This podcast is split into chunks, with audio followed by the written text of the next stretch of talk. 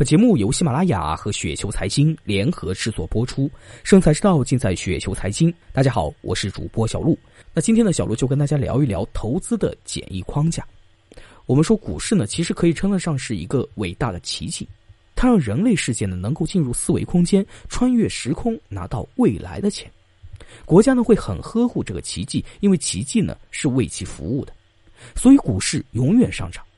长期来说，蓝筹年化百分之九的复合增长，成长股呢是百分之十二。那这个呢是美国的数据，那中国呢会更高。那成长股为什么会多三个点？因为成长股的选择更难，面临的风险更大。美国某咨询公司呢做了一个统计，美国民众投资股市的货币加权收益率呢为百分之一。货币加权的意思呢是考虑现金流的流入和流出，简单说呢就是考虑本金大小的变化。远低于百分之九或者百分之十二的数据，原因很简单，人们趋于在高位投入更多的资金，低位呢投入更少。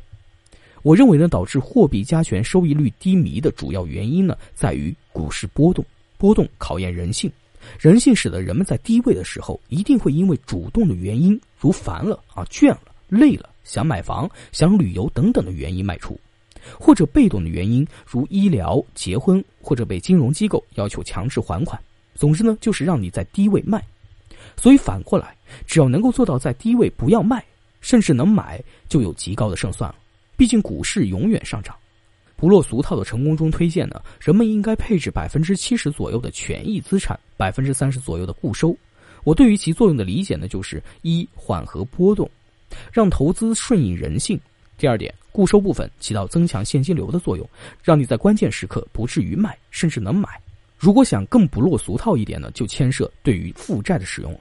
想要成功的运用负债，需要极强的战术实施能力，比如买入的时机、计划、买什么、对于杠杆程度的把握等。战术终将需要战略支持，负债这种战术呢，需要现金流这种战略的支持。负债股市投资和高杠杆的实业投资都是一样的。没有稳定强健的现金流，就相当于上战场没有做全盘考虑，纯碰运气。那现金流如何改善？那简单的说呢，现金流由社会阶层决定，阶层靠投胎、求学、结婚、社会动荡等因素决定。以上呢就是股市投资的长期样貌、风险、普通做法以及特殊的应对。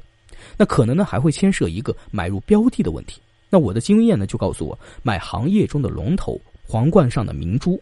这就好比投人只能投最牛的那一个，买房只能买北上深一样，因为长期来看，你大爷终究还是你大爷。能让所有同行心悦诚服的行业龙头就那么几个，配置好呢就行了。